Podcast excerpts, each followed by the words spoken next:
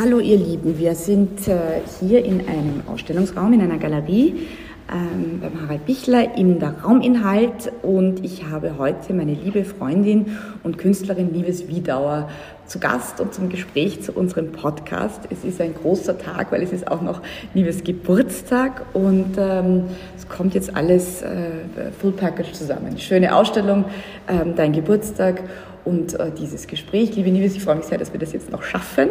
Ich auch. Und ähm, Liebes, erzähl uns ein bisschen, wir kennen uns äh, seit, würde ich sagen, über 20 Jahren, also eine wirklich lange Zeit. Und, ähm, aber wie wir uns kennengelernt haben, warst du schon Vollblutkünstlerin, kann man sagen. Also das, das kann man nicht sagen, sondern es war so. Nimm uns jetzt vielleicht noch einen Moment früher zurück. Ab wann würdest du sagen, war in deinem Leben Kunst ein, ein, ein Faktor, etwas, das dich beschäftigt hat, ähm, wo du sagen würdest, ab dem Zeitpunkt hattest du das Gefühl, Kunst ist der Mittelpunkt in deinem, in deinem Dasein und Leben. Ja, danke Anna, dass wir uns hier treffen in der Galerie beim Harald. Und ja, also ich bin sozusagen geboren irgendwann einmal in den 60er Jahren in Basel. Und Basel war ja in diesen Jahren schon eine sehr kunstaffine, kunstoffene Stadt. Und meine Eltern hatten verschiedene Bezugspunkte. Nicht, dass sie Künstler gewesen wären, aber es gab doch Besuche in Museen, in Galerien, zum Teil besetzten Häusern. Meine Mama hat mich einmal mitgenommen in eine Ausstellung, die hieß Hammer. Das waren irgendwelche abgerockten Häuser, wo Leute wie Daniel Spörri oder Ben aus Frankreich und einige andere Künstler wirklich wilde Installationen gemacht haben. Ich glaube, ich war acht Jahre alt und da habe ich gemerkt, wow, das gefällt mir das spricht mich an, das hat mich wirklich beflügelt. Und ich habe aber gemerkt, dass die anderen es alle recht doof fanden und, und schrecklich und unpassend. Und ich habe mich aber von Anfang an in dem Ambiente einfach total wohl gefühlt. Und die Ausstellung heißt ja jetzt hier The Cabinet of the Archaeologist of Undefined Future. Und es sind Arbeiten von 1979 bis 2036, was jetzt komisch klingt, aber es ist wirklich in der Ausstellung eine kleine Skulptur, die ich dann so mit 13, 14 Jahren gemacht habe, wo ich dann schon den Anspruch hatte, jetzt über das normale quasi jetzt basteln hinaus ein, ein, ein kleines Kunstwerk zu machen. Und äh, so gesehen, glaube ich, hat sich das relativ früh manifestiert, obwohl ich in ein ganz normales Gymnasium gegangen bin, hatte ich aber trotzdem dann beim da gab es ein Töpf, eine Töpferei bei mir im Dorf, also an der Grenze zu Basel. Bei dem habe ich gerne gearbeitet. Ich habe mir immer wieder auch so fast wie Mentoren gesucht, ältere Leute, auch viele ältere Menschen, die mir auch ihre Welt gezeigt haben und hatte dann schon auch mit 12, 13 einen eigenen Garten. Hatte von ein Buch geschenkt bekommen über so Biolandbau. Damals war das auch noch nicht so jedermanns Sache und habe einfach gerne experimentiert. Ich glaube, mein Wunsch war auszuprobieren und ist es bis heute.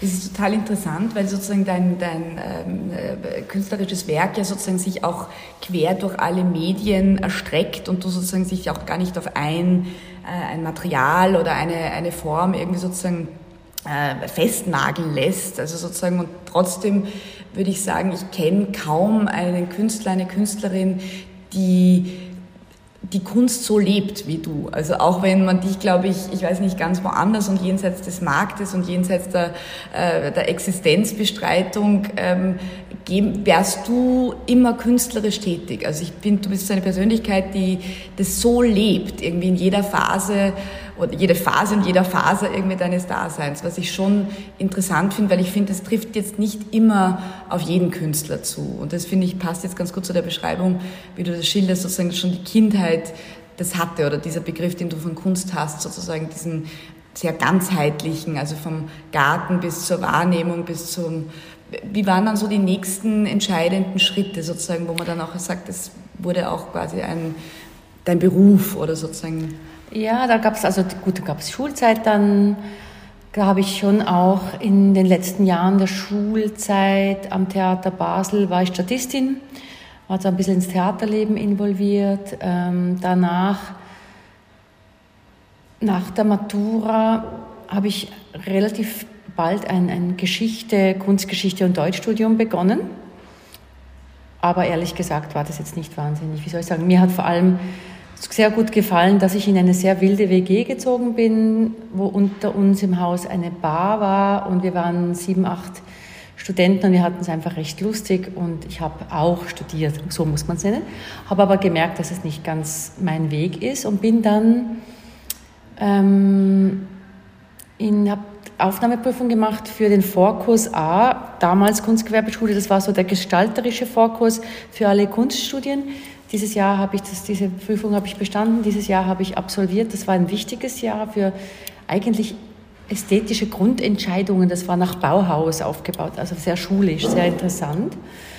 Und danach habe ich mit meinem damaligen Freund ähm, beschlossen, wir gehen, der war in einem Medizinstudent und wir sind nach Australien, weil er hat sein quasi Praktikumsjahr in Australien gemacht, in der Wüste, in Alice Springs und in Sydney. Und eigentlich hätten wir danach, nach sechs Monaten, nach Neuguinea, nach Port Moresby sollen für noch so eine Arbeit von ihm. Und auf dieser Reise habe ich ein, eine riesige Videokamera mitgeschleppt. Eigentlich kein Gepäck, aber ich wusste, es gibt eine Video, also eine Klasse für audiovisuelle Kunst hieß das. Und ich wollte mich dann dort auch bewerben habe aber noch nicht gewusst, was ich da genau machen soll und habe einfach experimentiert auf der Reise. Wir sind dann nicht nach Port Moresby, weil dort waren Unruhen und sind dann zufälligerweise in Tonga, wo wir jetzt gerade diese schlimmen, dieser schlimme Vulkanausbruch war, gelandet und waren zweieinhalb Monate auf den entlegensten Inseln in Tonga, zum Beispiel auch auf dieser kleinen Insel Mango und Nomuka, die es jetzt so schwer erwischt haben. Und zwar waren wir dann mit dem Ärzte- und Impfboot unterwegs auf quasi einem kleinen Schiffchen sind wir von Insel zu Insel getuckert und immer wieder ein paar Tage geblieben. Und das war sehr prägend. Und dort habe ich auch sehr viel gefilmt und, und gedreht und Leute interviewt und gab es so absurde Bilder. Und deswegen glaube ich, ist das Reisen einer, wenn ich jetzt sagen darf, diese Reisen waren für mich so prägend. Ich weiß noch, auf Namuka war ein Pferd in der Nacht gestorben, das hat sich erdrosselt weil, so viel, weil es von so vielen Mücken gestochen wurde und um einen Baum rumgerannt ist und angebunden war. Und in der Früh hat jemand mit einem Outrigger Canyon diesen Pferdekadaver aufs Meer rausgefahren. Und das war halt so dieses weiße Pferd in diesem. Und ich sage nur, hunderte solche Bilder von diesen Reisen und auch von anderen Reisen. Ich bin auch sehr früh mit 19 schon nach Japan. Habe ich dann eigentlich in mein Leben so eingepackt und das Reisen ist einfach etwas geblieben, das ist so tief in mir drin. Ich bin zwar so gern zu Hause und ich arbeite konzentriert, aber dann, wenn man alles wieder loslässt und eben nicht ein Ziel erreichen will, dann hat man wieder die Luft, um, um, um, Neues zu schaffen. Ja. Und ich glaube, das waren dann die wichtigsten Schritte. Bin dann nach Basel zurückgekommen. Das war, glaube ich, ab März, war schwer krank, hatte eine Bilharziose mir eingefangen, musste das behandeln, aber habe dann sofort in der Videoklasse in Basel zu studieren begonnen. Das war eine, so eine wilde Zeit auch, muss ich sagen. Es war super. Gute Leute, tolle Professoren, tolle Mitstudenten. Und diese Videoklasse war so Pionier, also da wir waren wenige in der Klasse über mir waren Bibi Lottirist, Muda Mattis und all die Leute. Wir waren auch bunt zusammengewürfelt, aus verschiedensten Berufen kommend und haben sehr viel experimentiert. Und das war dann eigentlich so die Ausbildung, die ich dann wirklich gemacht habe. Ja, dann, ja. War dann Video sozusagen, also war Video quasi das Medium, mit dem du zuerst begonnen hast, dich künstlerisch zu artikulieren? Du hast dann auch am Theater Bühnenbild gemacht, sehr früh auch mit Video zu einer Zeit, als das äh, bei Gott noch niemand irgendwie so recht, äh, schon gar nicht im Theaterkontext äh, wahrgenommen hat. Was waren dann so vielleicht auch wichtige künstlerische Arbeiten, sich auch vom Video zu befreien? Ich meine, Video spielt bis heute eine, eine Rolle. Mhm. Das kann, kann ich jetzt gar nicht so sagen. Ich hatte nie das Gefühl, dass ich mich von Video befreien muss. Es war nur, ich habe wirklich zu Beginn so Rieseninstallationen gemacht und das war ja technisch viel aufwendiger. Man hatte diese drei Röhrenbeamer, die hatten Gewicht, das kann man sich gar nicht vorstellen. Die mussten mit dem Schraubenzieher 100 Stunden adjustiert werden, bis ein Bild einmal scharf war. Ich musste bei jedem Theater, wo ich ein Videobühnenbild gemacht habe, erstmal die Direktion überzeugen, dass man diese Geräte sich anschafft oder mietet. Aber das waren immer wahnsinnig aufwendige Dinge. Also im Theater Basel dann 1990 habe ich in der Regie von der Barbara Mundl und von leider schon verstorbenen Veit Volkert äh, Schauspieler, Tänzer, Sängerinnen gemacht, Gisela von Wisotzki. Das war schon so ein das war, hat schon einen Impact gehabt, weil das war wirklich eines der ersten so ganz konsequenten Videobühnenbilder und da weiß ich noch, da gab es dann wirklich, also da gab es wirklich so in unserer Lokalzeitung, in der Basler Zeitung hieß es dann auf zwei Seiten Monitor Monster Mundel und sie waren total entsetzt, dass man jetzt diese Projektionen und die Monitore und die Live-Kameras und das hat nichts, das darf doch im Theater nicht sein. Andere Zeitungen haben das sehr wohl als was sehr, also ich weiß nicht, es gab international eigentlich tolle Presse, aber es war fast ein bisschen so, wie wenn man die heiligen Hallen jetzt des Theaters oder dies ja schänden würde.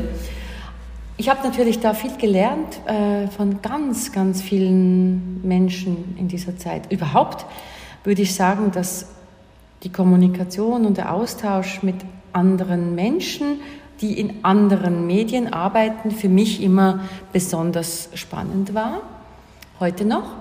Und ich war zu dieser Zeit dann, ähm, nachdem ich dieses die Bühnen, Videobühnenbild gemacht habe, habe ich dann meinen damaligen äh, Mann kennengelernt, einen Schauspieler, der viel einiges, also 20 Jahre älter war wie ich und wir haben einen sehr, sehr ähm, lieben Sohn gemeinsam, den Florentin ähm, Bergamonit. Und ich würde mal so sagen, dass unsere Ehe jetzt beziehungstechnisch nicht unter den besten Sternen oder Stern stand. Von heute aus betrachtet ähm, muss ich aber sagen, dass der Wolfram Berger mich dann auch mit unglaublich vielen Menschen in Kontakt gebracht hat, die für mich entscheidend waren, wichtig waren, weil er in einem ganz anderen Umfeld, ähm, in einem ganz anderen Umfeld ähm, sozusagen schon, ähm, schon gelebt hat mit ganz anderen Menschen. Ich kann eine kurze Pause machen, wenn du möchtest. Ja. Welcome, Steigen wieder ein. Und was der Wolfi natürlich auch gemacht hat, er hat dich nach Wien gebracht, richtig? Ja, das stimmt. Also wir waren da schon in Basel eigentlich zu Hause und hatten ein Haus am Strand gemietet über ein paar Jahre, wo wir, die, wo wir sehr lange Sommer verbracht haben zwischen Rom und Neapel. Und dann sind wir nach Wien gekommen, noch als Paar. Und hier hat sich dann unsere Beziehung aber relativ bald aufgelöst und ich bin aber geblieben.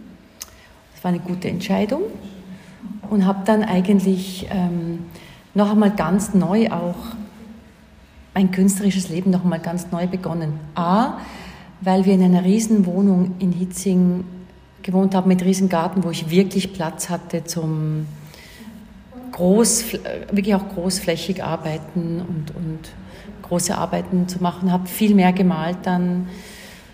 Hab, bin wieder auch zurück zum Schreiben, das in meinem Leben immer eine Rolle gespielt hat. Und ja, daraus hat sich das entwickelt, was jetzt heute eigentlich meine tägliche Praxis ist. Also ja. Wir sitzen hier, es passt gut zu den, zu den frühen Videoarbeiten, wir sitzen hier auf der Datenbank, eine in Bronze gegossene äh, VHS-Kassettenbank.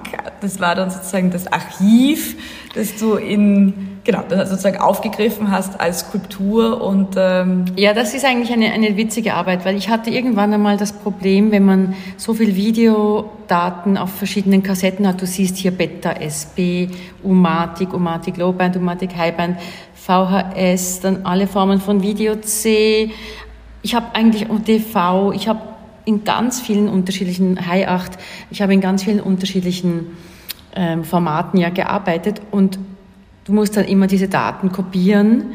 Und ich habe dann 2011 das Projekt der Aufraum, von Aufräumen und auch von auf den Raum schauen, quasi für mich erfunden, um mich auch von diesen Datenlasten ein bisschen zu entlasten, weil Du kannst sonst dein Leben damit verbringen, dein eigenes Archiv äh, im Schuss zu halten.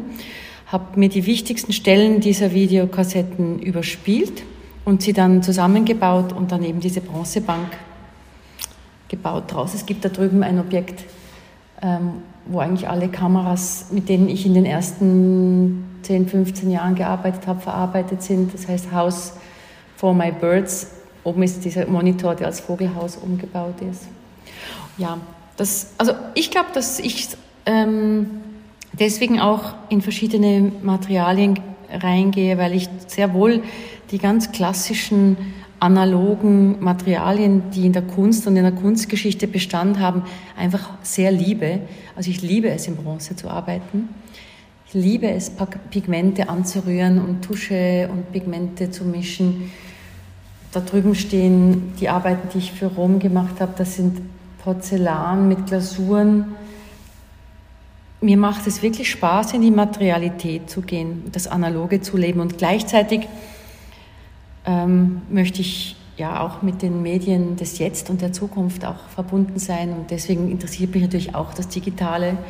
Aber wenn man es genau nimmt, jetzt habe ich gerade ein Mosaik abgeschlossen für Kunst am Bau, wenn man es genau nimmt, dann kann man sagen, dass, dass ein Pixel in einem Mosaik auch ein Bildpunkt ist. Hallo, ich muss auch ein Bildpunkt. darf ich? Also wir sind gerade in einem Interview, ich komme nochmal zurück zu den Pixeln. Ja, also ein Bildpunkt in einem Gobelin zum Beispiel, in, einem alten, in einer Tapisserie oder in einem Mosaik ist einfach im Grunde genommen von der Aufteilung her nicht viel anders wie ein Bildpunkt bei, in einem Fernseher, in einem Monitor, in einem Video. Wir, Bilder sind eigentlich so aufgebaut und ich freue mich sehr immer wieder, dass ich es schaffe, für mich jetzt persönlich diese Schnittmenge zu finden zwischen dem analogen und dem digitalen Bild und sie auch übereinander zu legen wieder. Ich habe diese Arbeiten 2001 bis 2003 Symbioscreen gemacht, wo ich über aufgepixelte Stills wieder das gleiche Video drauf projiziert habe oder jetzt bei den ähm, Videoinstallationen, die du vielleicht kennst, El Sueño de Blanca, wo ich mich auf einem Teppich in einer Aktion, die ich geträumt habe, filme und dann wieder das auf das gleiche Muster zurückprojiziere und mich interessieren diese Überlagerungen und die Überlagerungen müssen jetzt aber eben nicht nur im Video sein, sondern können halt auch in anderen Medien stattfinden.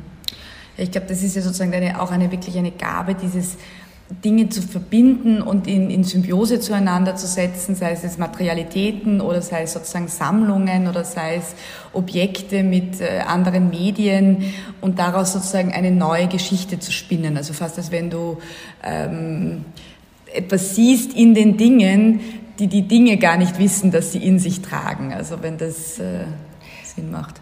Ja, das macht. Also ich glaube, es sind ja alles Schichten und Geschichten. Und in diesen Welten kann man sich ja natürlich verlieren. Und ich hole mir oft Sachen, die dann vielleicht 20 Jahre bei mir sind und ich schaue mir es immer wieder an und ich forsche drüber. Und es kommt dann oft der Moment, wo ich weiß, jetzt kann ich es wandeln. Und ich glaube, es geht mir jetzt auch nicht so um einen surrealistischen Bezug zu äh, Objekten, Objekte so zu verändern, dass ein Surrealismus entsteht, sondern ich nenne es für mich einfach so ein Transformalismus, weil ich möchte eigentlich durch die Sachen was Neues durchschicken, durch meine Erfahrung, die ich mit den Sachen gemacht habe, auch ähm, sowie ähm, neuen Blick auf Dinge oder auch eben, manchmal sind es ja nicht schon dagewesene Dinge, manchmal sind es ja Dinge, die ich jetzt wirklich selber male oder knete oder rausbringe oder spreche. Aber eigentlich ist auch das, was ich knete und male und spreche, ein Ausdruck einer Erfahrung, die in mir liegt, die ich auch wieder zusammengezogen habe aus Kommunikation mit dem Leben oder was auch immer. Ja. Es erinnert mich jetzt, du hast mir ein wunderbares Buch äh, weitergegeben, das Uhr. Und wenn du dich erinnerst, gab es dann eine, eine Küchendose, um die sozusagen eine ganze Geschichte, irgendwie mehrere Generationen und sozusagen von einer Familie erzählt wurde. Das erinnert mich jetzt, weil das passt so gut da rein. Also dieses Objekte, die in dein Leben kommen, dich lange begleiten und das, und sozusagen, und eigentlich lässt sich das ganze Leben aus denen heraus irgendwie sozusagen äh, beschreiben. Mm, vielleicht jetzt noch abschließend, weil es ist der Geburtstag und es kommen viele Gratulanten in deine Ausstellung. Ähm, die Arbeiten, die du in den letzten Monaten gemacht hast, bringen sehr stark jetzt auch wieder sozusagen fast dieses Poetische, dieses Sprachliche rein, weil wie du sagtest, sozusagen Sprache spielt auch immer eine, eine große Rolle. Magst du uns vielleicht nochmal die eine oder andere Arbeit mitnehmen, wie sie entsteht? Ich deute jetzt auf die Anatomieabbildung des Skeletts, einmal vorn, einmal hinten, das ist mit den Chakrapunkten. Ja. Das ist aus einem Medizinatlas 17 irgendwie 80 vom Feigl. Da waren diese Faltbilder, ähm, Mensch von hinten, Mensch von vorne. Ich habe jahrelang damit eigentlich so wie Körperatlanten machen wollen, bin aber dann erst im ersten Lockdown hatte ich die Ruhe, das auch wirklich umzusetzen. Und zwar habe ich gesagt, wir reden ja immer von sieben Chakren in der ganzen mm, ja, asiatisch-östlichen Welt. Ich sage, ich brauche mindestens 77 Chakren und habe dann hier eigentlich äh, in die Figuren so Bingo-Nummern reingeklebt und mir dann 77 Chakren erfunden. Und ich habe dann ganz viele so wie Körperatlanten gemacht, so Systeme, zum Beispiel links davon hängt ähm, Druck von, vom Innenohr und vom Ohr. Und da habe ich mal versucht, mich zu erinnern, was sind die wichtigsten Geräusche meines Lebens und, und, und habe das einfach alles ganz banal aufgeschrieben. Und das heißt mein Studio äh, 54. Und im Grunde genommen, ja, ist es ein ongoing ähm, Integrieren von gelebtem Leben in das, was, in das Zukünftige, was halt kommen könnte. Das ist ein sehr schönes Abschlusswort zu diesem kurzen. Ich freue mich sehr, dass wir es jetzt noch machen durften. Und wir werden einfach weiter Gespräche führen. Das wird nicht das letzte Podcast-Gespräch sein. Ich danke dir herzlich, meine Liebe, und lass dich jetzt weiter den Geburtstag feiern und die Ausstellung nutzen dazu. Danke dir. Alles Liebe.